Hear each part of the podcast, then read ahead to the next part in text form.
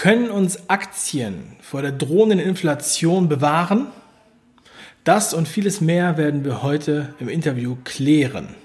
Wer sind die Gewinner, wer sind die Verlierer am Aktienmarkt und wird es tatsächlich eine Inflation geben und wenn ja, wie wird die ausfallen? Das alles und viel mehr in dieser Sendung. Also bleib dran. Yeah.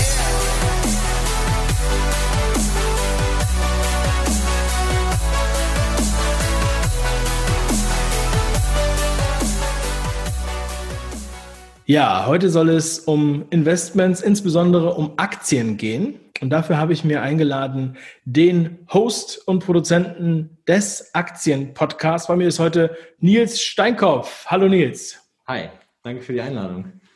Ja, ich freue mich, dass du dabei bist. Wir haben uns jetzt schon ein paar Jahre nicht mehr gesehen. Und ähm, mit dir habe ich doch den ersten Livestream auf fünf Ideen gemacht vor fünf Jahren. Der ist, glaube ich, noch online zu finden. Also wer mal Lust hat, den zu sehen. Ähm, da hattest du noch keinen Bart. Und ich glaube ich auch nicht. beide keinen Bart getragen tatsächlich. Nee, witzig. So lange ist das her, ja. Die Mode geht, die hat sich verändert. Ja, und die Zeiten haben sich auch extrem verändert. Ja, das äh, hat es jetzt auch mal wieder, sagen wir mal, nötig gemacht, dass wir unbedingt hier sprechen und heute auch im Interview darüber sprechen, über das Thema Aktien. Sehr, ja, also emotionales Thema, sehr gewaltiges Thema für manche, aber auch böhmische Dörfer. Was steckt eigentlich dahinter?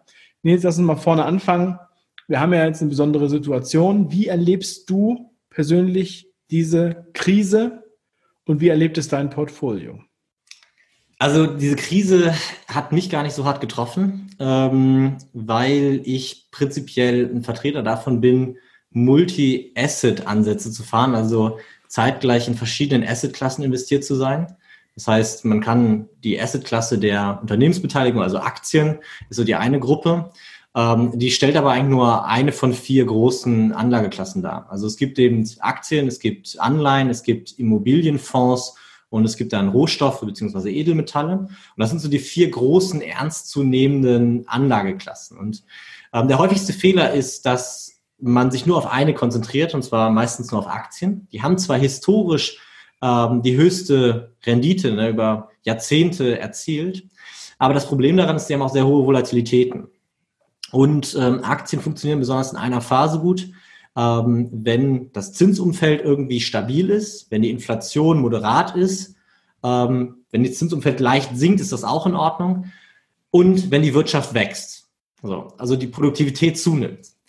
Wenn aber die Produktivität nicht weiter zunimmt, sondern ähm, eher ähm, schwächelt, wie zum Beispiel in Produktivitätsabnahme, wie zum Beispiel durch Corona, ja, oder die politischen Maßnahmen von Corona. Corona selber ist ja gar nicht unbedingt produktivitätshemmend gewesen, zumindest nicht für die, die gesund sind. Aber die politischen Maßnahmen, die dann zu einem Lockdown geführt haben, die sind dann unterm Strich doch äh, sehr produktivitätshemmend gewesen. Das ist halt eine Phase, in dem, äh, in denen funktionieren Aktien eigentlich nicht so gut. Und ähm, ich selber habe diesen Einbruch nicht als solch harten erlebt, wie das vielleicht ähm, Anleger, die nur in Aktien investiert sind und keine anderen Assetklassen beigemischt haben. Ähm, aber ich habe natürlich über meine, meine Kunden und äh, auch äh, über die, die ich coache, ähm, ge gesehen, was eben äh, dort passiert ist. Und ähm, vor allem, und das war für mich eigentlich das Interessante, wie irrational die meisten Akteure an den Märkten wirklich agieren. Also es gibt halt Momente, da kommt diese Corona-Panik auf und ähm, da ist die Stimmung, rette sich wer kann und die Welt geht unter und ähm, ich weiß, dass der Markt irgendwie 25 Prozent, 30 Prozent im Minus war und dann teilweise Leute auf mich zukamen und meinten, ja, der Markt wird noch weitere 30 Prozent fallen, er wird noch weiter fallen. Ähm, das wird die schlimmste Krise, die wir je erlebt haben und also wirklich mit, kommt mit blanker Panik und ich habe immer gefragt, wieso? Wieso glaubst du, wo steht das? Also warum? Warum bist du der Meinung, dass das so ist? Und spätestens dann merkt man aber, dass es einfach wirklich nur ein Gefühl, eine Panik ist. Und, ähm, und dann gibt es eben äh, dann jetzt die Situation, wo alle so tun, als wäre es komplett vorbei. Und beide Szenarien konnte ich kann und konnte ich nicht verstehen. Und das ist jetzt mal so die, wir mal so das, den Rahmen, den ich miterlebt habe. Auch ganz interessant bei den institutionellen Kunden, wie die tatsächlich auf das Ganze reagiert haben. Weil die haben große Angst vor den politischen geldpolitischen Maßnahmen. Also das ist die, die große, große Kritik bei den institutionellen Anlegern ist wirklich die, dass sie sagen, ähm, Europa wird durch die geldpolitischen Maßnahmen langfristig so kaputt gemacht. Jeder arbeitende Bürger wird enteignet, ähm, weil sein, sein Lohn inflationiert. Jeder, der gearbeitet hat, wird enteignet, weil seine Rente inflationiert.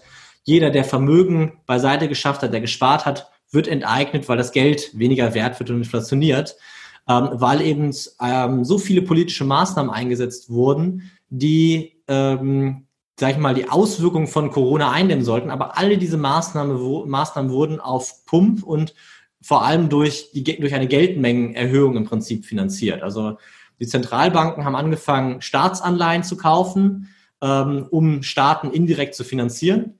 Und ähm, das ist im Prinzip nichts weiter als eine Ausweitung der Geldmenge. Das heißt, Geld wird vermehrt, wird gedruckt, ähm, den Staaten zur Verfügung gestellt und die setzen es dann ein. Und, ähm, und das ist ganz interessant. Die große Angst bei den Anlegern ist, äh, also bei den institutionellen Anlegern, und ich spreche da von Family Offices, von Vermögensverwaltung, also die wirklich eigenes Geld verwalten, ist nicht die vor Corona oder vor äh, den fallenden Kursen an den Aktienmärkten, sondern die vor den gesamtwirtschaftlichen Auswirkungen durch die politischen ähm, die politischen Einflüsse, ähm, die jetzt zur Eindämmung von Corona eigentlich ähm, gesetzt wurden.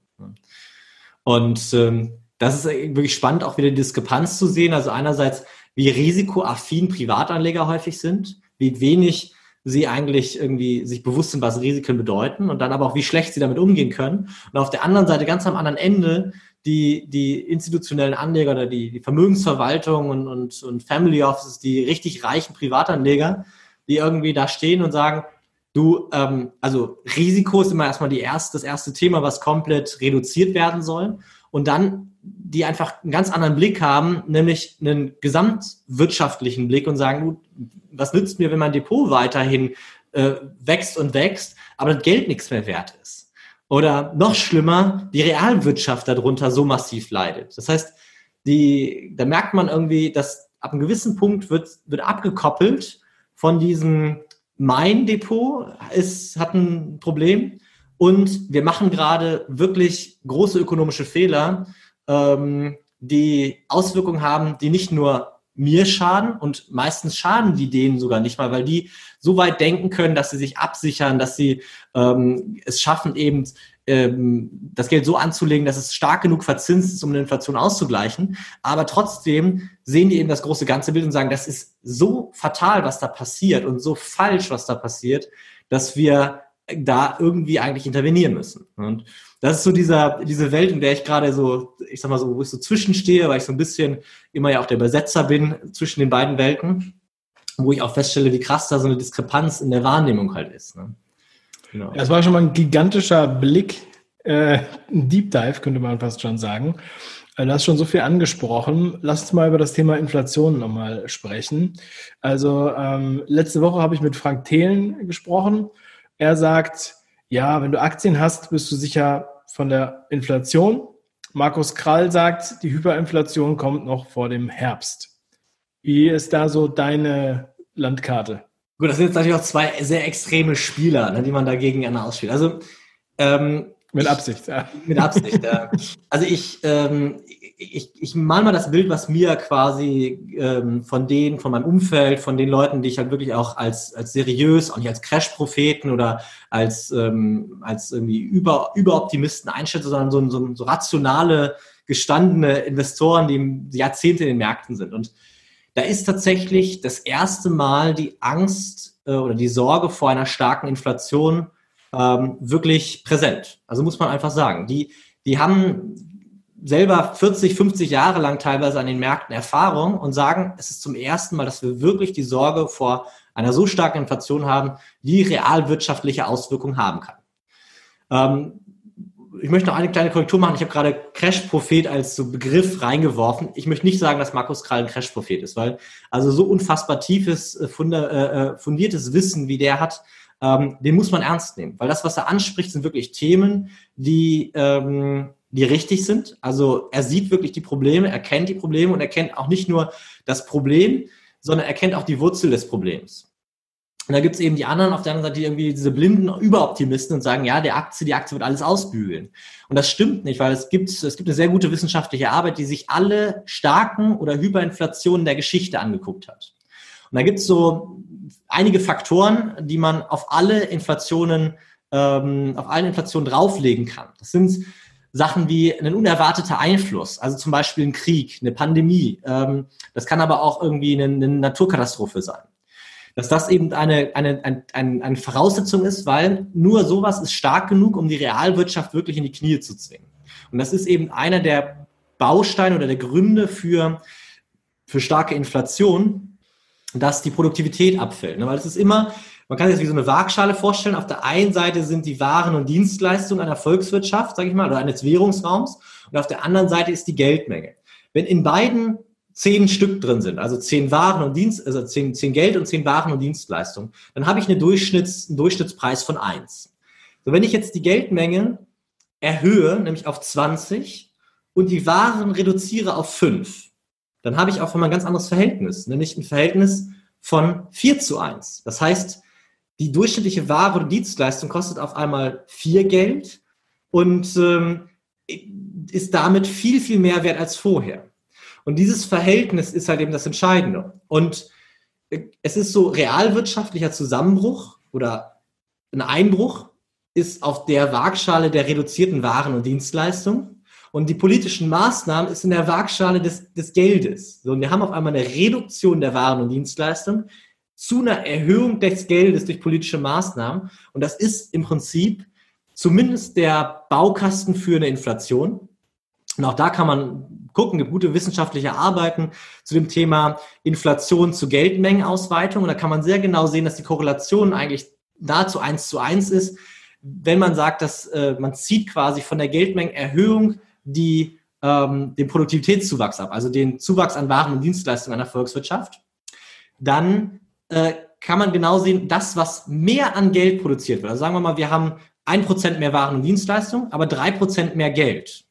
Dann ist das über längere Zeiträume, da werden Zeiträume betrachtet von 30, 40, 50 Jahren, kann man sehen, dass genau in dem Maß auch die Inflation stattfindet. Das heißt, das hängt sehr stark zusammen. Und genau das sieht Krall. Und was Krall eben auch noch sieht, ist, dass wir, ähm, dass, also dass der, das Vertrauen in die Währung verloren geht. Und wir haben in den letzten Jahrzehnten äh, massiv Gelder gedruckt, die aber nicht den Weg in die Realwirtschaft gefunden haben. Also ähm, 2007, 2008 wurde auf eine Krise reagiert, da wurden Banken irgendwie mit Geld versorgt und das Geld ist in den Banken versickert und irgendwo in der Finanzwelt, sage ich mal, verpufft, ist gelogen, aber hat zu den starken Preisanstiegen auch an den Aktienmärkten in den letzten zehn Jahren geführt. So, und was ist denn jetzt, wenn dieses Geld auf einmal den Weg in die Realwirtschaft findet? Das heißt, eine Verschiebung und auf einmal haben wir zusätzliches Geld noch in diesem Gleichgewicht von Waren und Dienstleistungen und Geld, das sich im Umlauf befindet. Das muss man dazu sagen. Also nur das Geld, was im Umlauf ist, hat natürlich einen Einfluss auf die Waren und Dienstleistungen. Und jetzt fließt noch zusätzlich aus den Finanzmärkten Geld, weil das Vertrauen in die Finanzmärkte verloren geht teilweise, Geld in diese Waagschale mit rein. Und dann hat man wirklich einen Baukasten, wo man von starker Inflation sprechen kann. Hyperinflation, da spricht man von mindestens 50 Prozent in einem Jahr. Da würde ich jetzt nicht mitgehen. Also ich würde sagen, realistisch in den nächsten drei Jahren irgendwas zwischen 30 und 70 Prozent halte ich für möglich. Hängt ganz stark davon ab, kriegen wir durch gute Maßnahmen und in guten Maßnahmen meine ich Maßnahmen, die wirklich die Wirtschaft unterstützen, die selbstständige Unternehmer unterstützen, die ähm, die Wirtschaft wieder in Gang angekurbelt, nachhaltig. Oder äh, und auf der anderen Seite reizen wir wirklich das Maß an staatlichen Eingriff mit Geldmengenerhöhung aus. Und wenn das, sage ich mal, ins Extremste geht, dann glaube ich, dass wir sehr starke Inflation kriegen. Können wir auch von einer Hyperinflation vielleicht mal das eine Jahr sprechen. Ähm, ansonsten glaube ich aber erst, wir einfach eine starke Inflation sehen werden. Also realistisch müssen wir wahrscheinlich eher mit 8% rechnen, statt wie wir jetzt die letzten zehn Jahre mit 2% gerechnet haben, wo man auch fairerweise sagen muss, die 2% sind auch nicht ganz die Realität, sondern man müsste fairerweise eher mit vier oder so in der Vergangenheit gerechnet haben. Und ich würde jetzt sagen, acht, vielleicht bis zwölf Prozent pro Jahr in den nächsten Jahren ähm, ist eine realistische Größenordnung. Ne? Genau. Und vielleicht auf den Punkt Aktien als Inflationssicherung. Das ist aus meiner Sicht ein Ammärchen und nicht nur aus meiner Sicht, auch viele Wirtschaftswissenschaftler sind da der Meinung, dass das so nicht ganz einfach funktioniert, weil die Produktivität des Unternehmens muss höher sein als die Inflation. damit das funktioniert. Und es muss auch möglich sein für das Unternehmen, die Preissteigerung, Preissteigerungen an den Kunden weiterzugeben. Und das ist nicht, nicht immer der Fall. Es gibt einfach Unternehmen, die sind in ihrer Größe über mehrere Jahrzehnte näherungsweise konstant geblieben, aber in Relation zu dem restlichen Markt, also ne, haben nominal immer gleich viel Geld und gleich viel Umsatz gemacht. Das ist ein hypothetisches Modell, aber es gibt tatsächlich solche Unternehmen, die fast so sind. Aber in der Realität eben Inflation äh, dazu geführt hat, dass es eigentlich weniger ist. Und und ähm, solche Unternehmen, die, die, da gibt es keine Inflationsbereinigung. Also das findet das nicht, nicht statt. Und das ist so ein bisschen so das Ding, man wünscht sich das zwar und es ist langfristig wahrscheinlich auch einer der guten Wege, sich sein Geld zu, so, zu sichern, zu stabilisieren, weil es ist besser, es in Unternehmenswerte zu investieren, als irgendwo liegen zu haben. Aber es ist ein, es ist ein Märchen zu sagen, dass das eine gute Inflationssicherung ist. Wenn man da wirklich historisch mal guckt, was ist eine gute Inflationssicherung, dann gibt es eigentlich sehr, sehr wenig.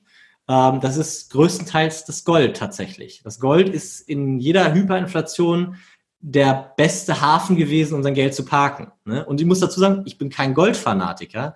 Ich bin sogar eigentlich eher einer, der sagt, zu, zu den meisten Phasen ist Gold eigentlich nicht sinnvoll im Depot.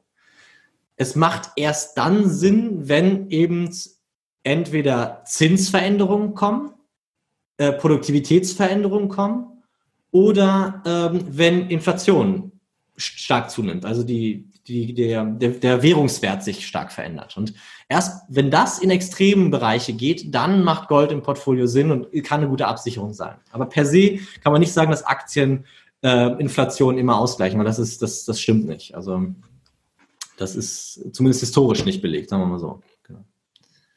Ja, jetzt sind natürlich, dann sind natürlich die Goldpreise auch hoch, wenn dann die Inflation schon äh, so oft benannt wird. Das haben wir ja auch schon gemerkt. Ähm, beziehungsweise hat das ja schon Ende letzten Jahres angefangen, bevor dann diese Limitierung kam mit dem ähm, Barkauf von Gold.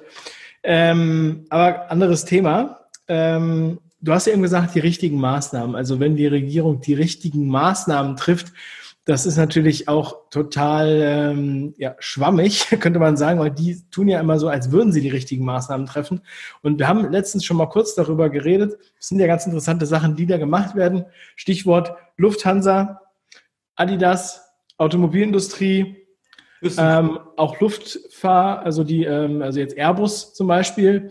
Und da würde ich gerne auch mal deine Meinung dazu hören. Also über Lufthansa haben wir natürlich alle schon viel gehört und viel gesprochen und äh, mit dem Frank Thelen habe ich auch darüber gesprochen. Und ähm, äh, aber auch so die anderen Themen, die dabei sind, also zum Beispiel auch bei Airbus, da wundere ich mich, die haben die Werke überall zugemacht, außer in Deutschland. Und da in Deutschland tun sie noch so, als wäre, als würde, als wäre gar nichts passiert.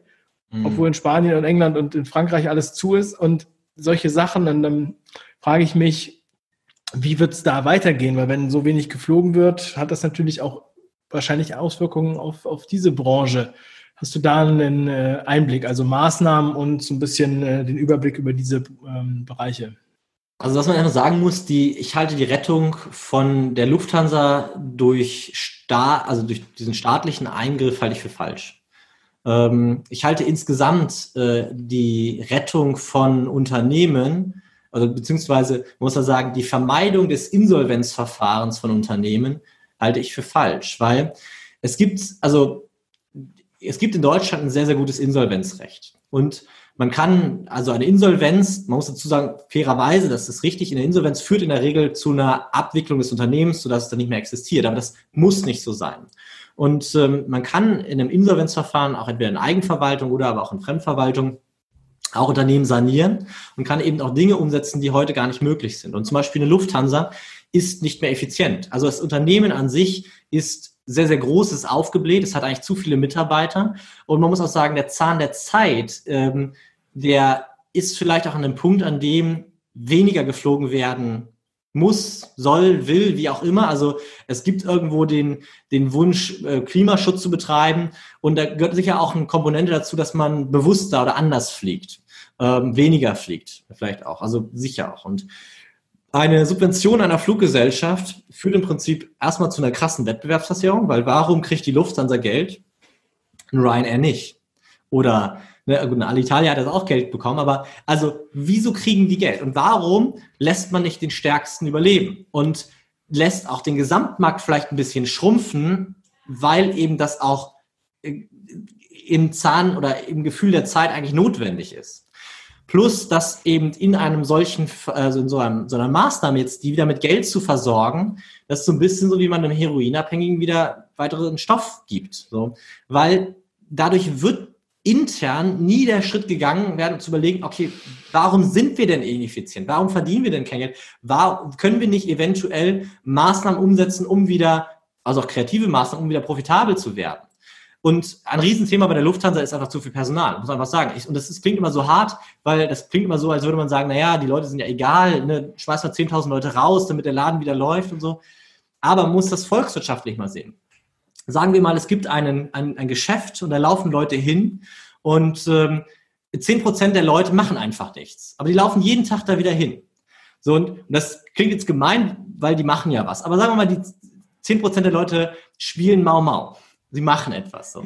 Und, ähm, und, und laufen wieder nach Hause. So und, ähm, da, und es ist nicht nur so, dass diese 10 Prozent, die schon mal Maus spielen, eigentlich überflüssig sind, sondern es gibt auch noch 20 weitere Prozent, die irgendwie eigentlich äh, nicht so richtig arbeiten, sondern mehr so, die wissen, die stehen einfach so, man kennt das, wenn man, keine Ahnung, bei Freunden im Garten hilft beim Arbeiten, dann steht irgendwie einer immer so halb rum, weil es gibt nur zwei Schaufeln. Ich sage jetzt übertrieben, aber es ist eine Verbildlichung des Ganzen.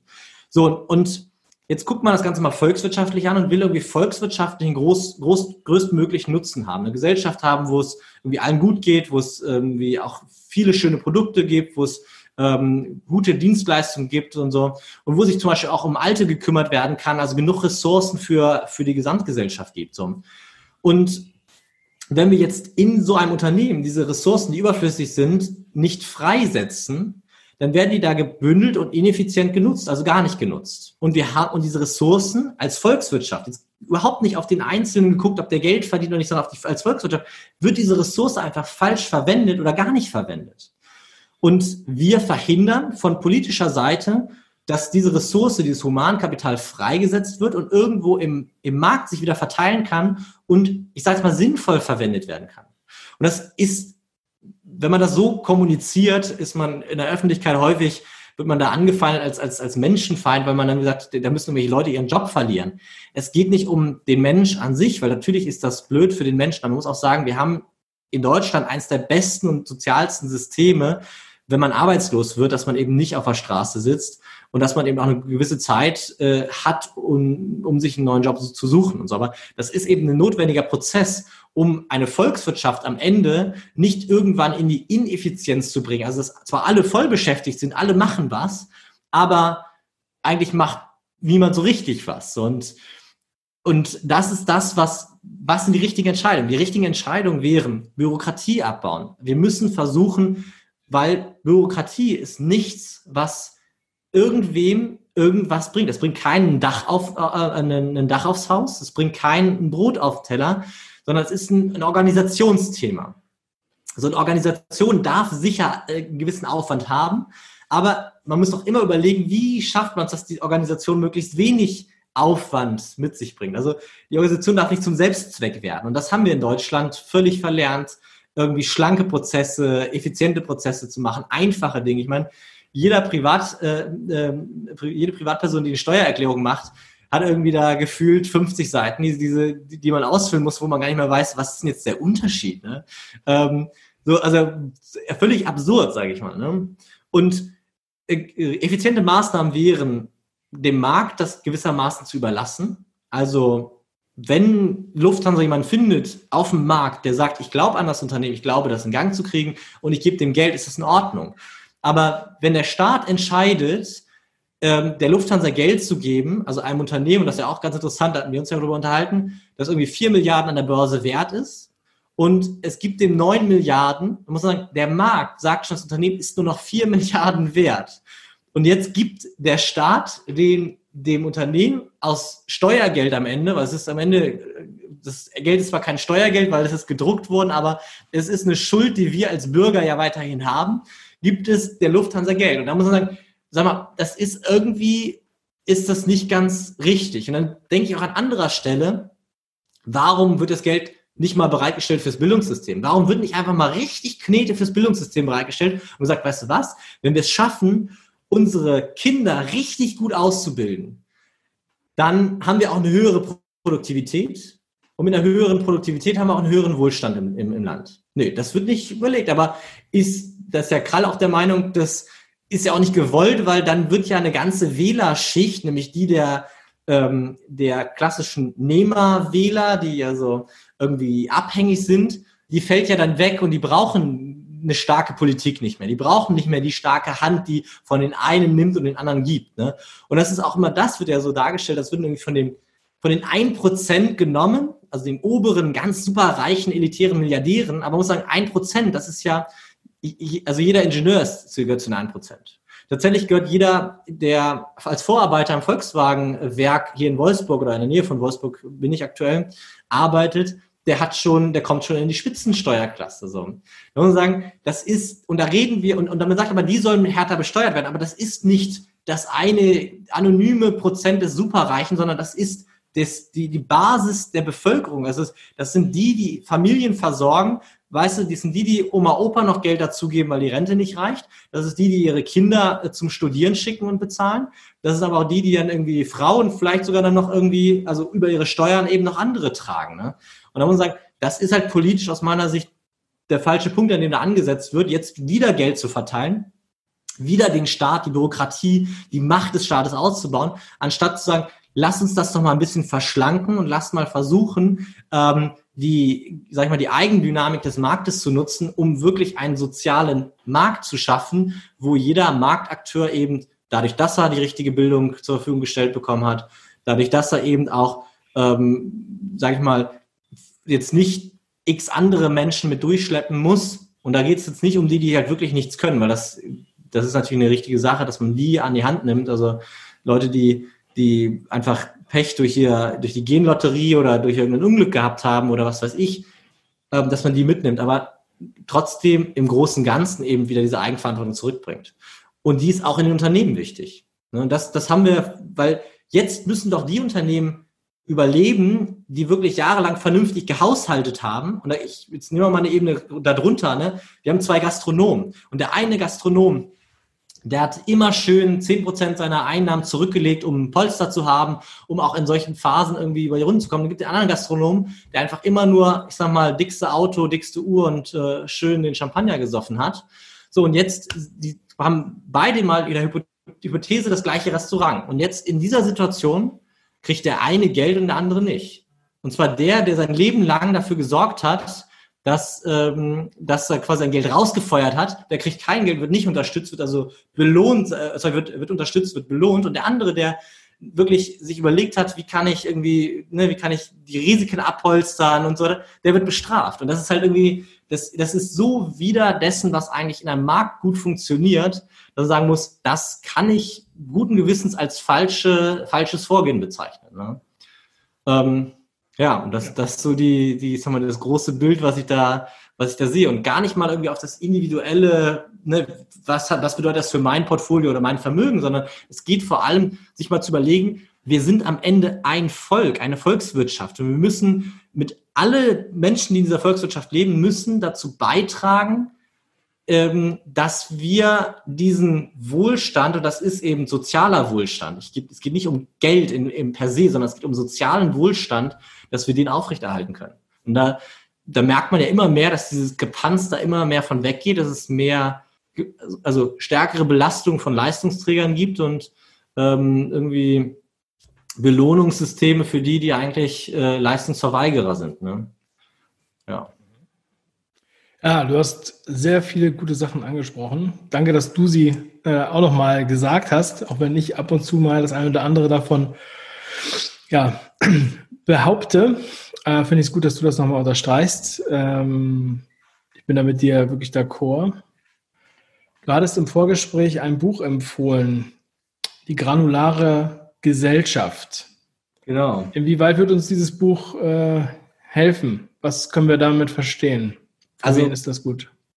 Das Buch Die granulare Gesellschaft ist ein Buch, das ist mir vor ein paar Jahren mal über den Weg gelaufen und das ist ein Buch, was ähm, da geht es darum, dass die Gesellschaft an sich immer granularer betrachtet wird. Also früher hat man irgendwie ganze Volkswirtschaften betrachtet Ähm, also egal ob aus Unterne also aus, aus, aus politischer Sicht oder aus Unternehmenssicht, aus Kundensicht, dann hat man gesagt, irgendwie, ein Land braucht ein Auto. Da hat man den Volkswagen. So.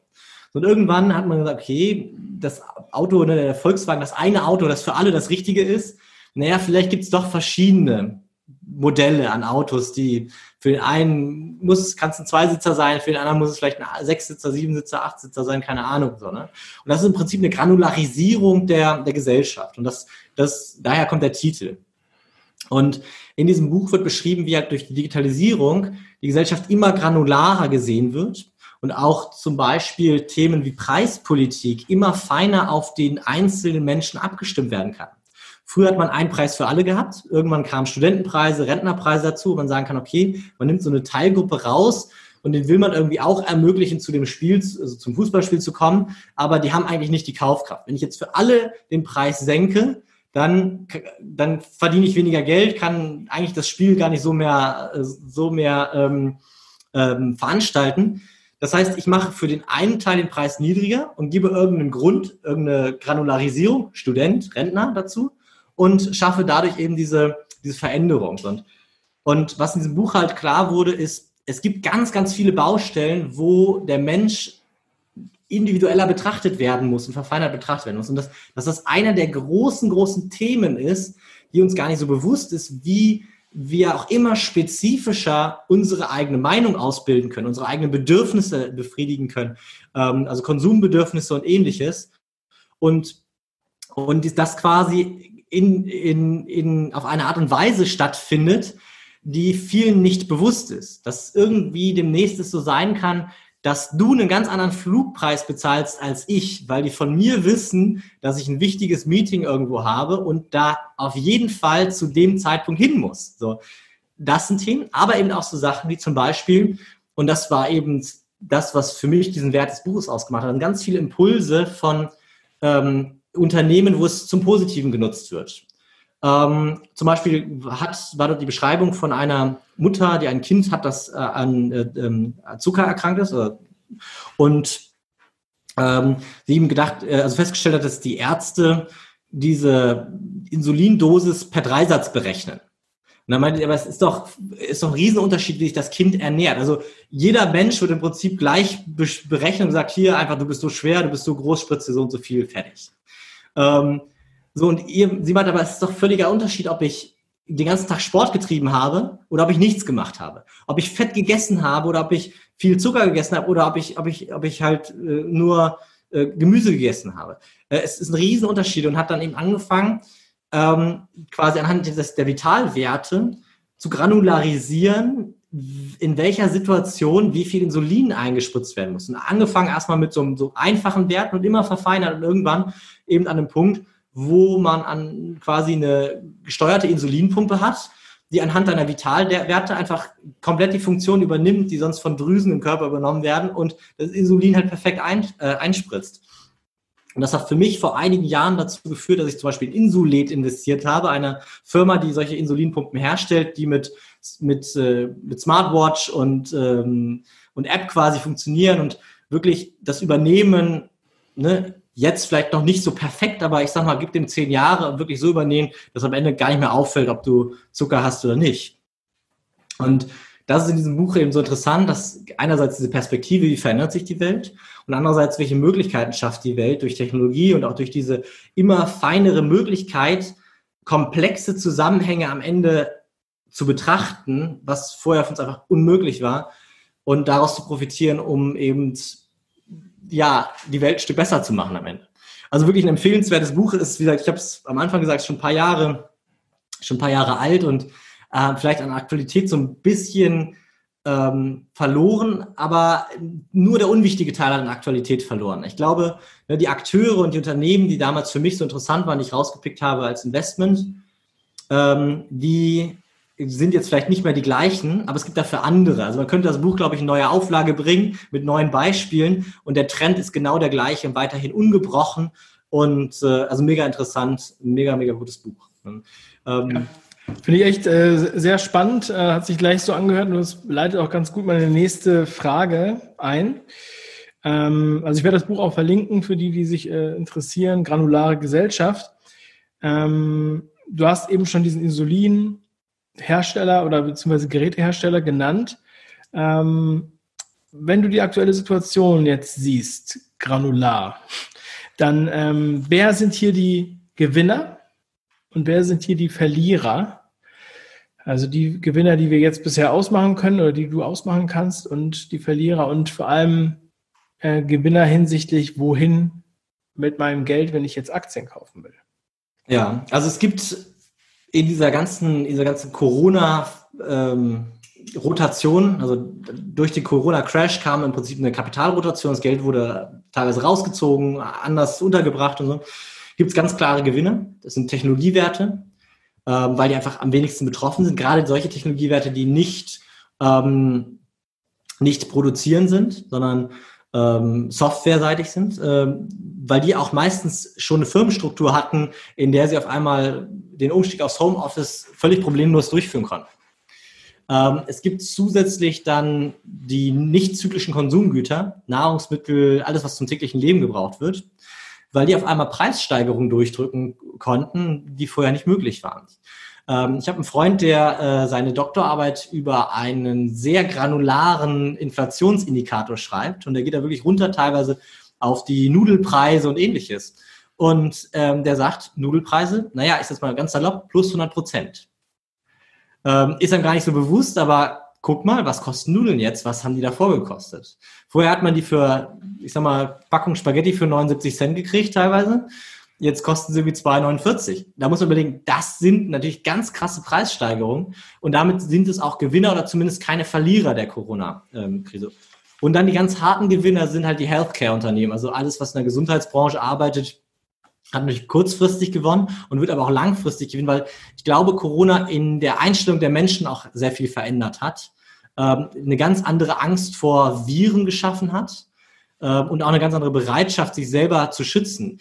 Ich habe das mal so ein bisschen provokativ gesagt, was die vorher äh, sich nach dem Toilettengang nicht mal die Hände gewaschen haben, sind jetzt die, die in so einem, äh, in so einem ABC-Anzug durch die Welt laufen. Ne? Und ähm, also man muss, man muss sehen, es also eine gewisse Grundhygiene ist, ist immer notwendig gewesen und die haben einfach viele nicht eingehalten. So, aber jetzt ist auf einmal ein Bewusstsein bei Menschen entstanden, die vorher da überhaupt keinen, also jetzt nicht nur zum Händewaschen, sondern auch bei anderen Dingen, die vorher überhaupt gar kein Bewusstsein dafür hatten und teilweise schon ein Extrem gebracht, ähm, wo natürlich eine ganze Industrie von profitiert. Es gibt dann auch noch so indirekte Industrien, die halt natürlich gewonnen haben. Ähm, ich habe zum Beispiel einen Plexiglas-Hersteller relativ früh gekauft.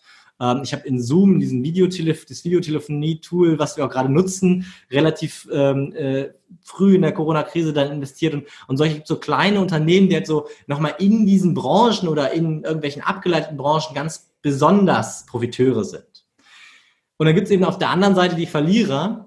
Und einmal ist die Gesamtvolkswirtschaft Verlierer, weil sechs 6,6 Prozent ist so der Wert, der aktuell angenommen wird an Produktivitätsrückgang ähm, in Deutschland. Das bedeutet insgesamt 6,6 Prozent für das gesamte Volk weniger, ähm, weniger Wertschöpfung, weniger Lohn quasi. Ne? Das heißt, gesamtvolkswirtschaftlich Verlierer. Ähm, plus, dass natürlich gewisse Branchen, Automobilbranche, ganz schwer, weil wer kauft sich jetzt ein neues Auto? Ähm, äh, da gibt's und dann halt auch alle abgeleiteten Branchen davon. Die haben es ganz schwer momentan. Ähm, und Industrie insgesamt hat es schwer. Und, und dies, das sind eben die großen Verlierer. Und da wird man wahrscheinlich, und das ist auch das, was ich am Anfang nicht meinte, diese große Diskrepanz zwischen ich bin extrem panisch, panisch und jetzt auf einmal bin ich wieder total euphorisch und sage, alles ist vorbei und alles ist super, was an den Märkten halt so aussieht. Da ist eine Diskrepanz zwischen diesen beiden Welten, die überhaupt nicht ähm, überhaupt nicht nachvollziehbar ist, weil wir können momentan noch gar nicht die Auswirkung von Corona für die Wirtschaft wirklich einschätzen.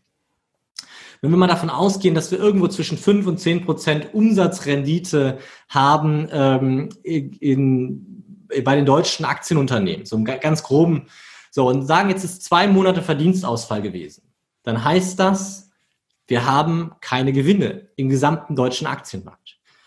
Bewertung an den Börsen, in der Regel über KGV, also Kurs zu Gewinn, wie viele Jahre dauert es aus dem Gewinn des letzten Jahres meinen Aktienkurs zu bezahlen. Das ist ja die Beschreibung quasi. Und ähm, wir sind momentan auf einem KGV-Niveau, was wir vor der Krise hatten, also zu Zeit einer Hochkonjunktur. Und sagen irgendwie, naja, aber eigentlich erwarten wir 6,6 Prozent äh, BIP-Rückgang, also Produktivitätsrückgang. Und ähm, wissen eigentlich, dass diese Gewinne in der Form nicht existieren werden. Das heißt, wir sind nicht nur an einem Punkt, wo wir sagen, wir haben ein Niveau von, von Vorkrisenzeit, sondern wir haben ja auch noch wahrscheinlich nur halb so hohe Gewinne. Das heißt, wir sind an den Märkten gerade eigentlich extrem teuer in der Klasse der Aktien. Wir sind extrem teuer in der Klasse der Aktien. Und das Problem aber ist so ein bisschen, man kann überhaupt nicht durchblicken, welche Maßnahmen werden jetzt kommen. Also weil eben stark, also der stark, Staat sehr, sehr stark eingreift.